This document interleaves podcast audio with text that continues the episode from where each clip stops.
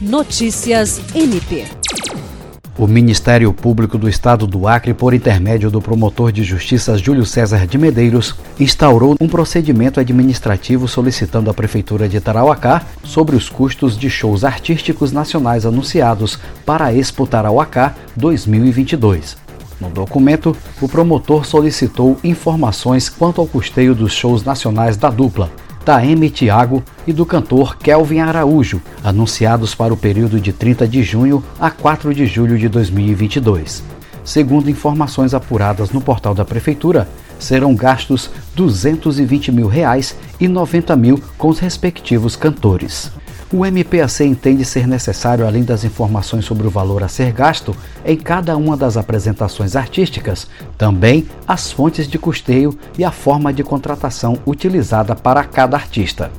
O promotor solicita ainda que a Prefeitura informe se há planejamento inicial para a realização da cavalgada, uma vez que até o presente momento não há procedimento aberto junto ao Instituto de Defesa Agropecuária e Florestal sendo essa uma exigência para a realização da atividade.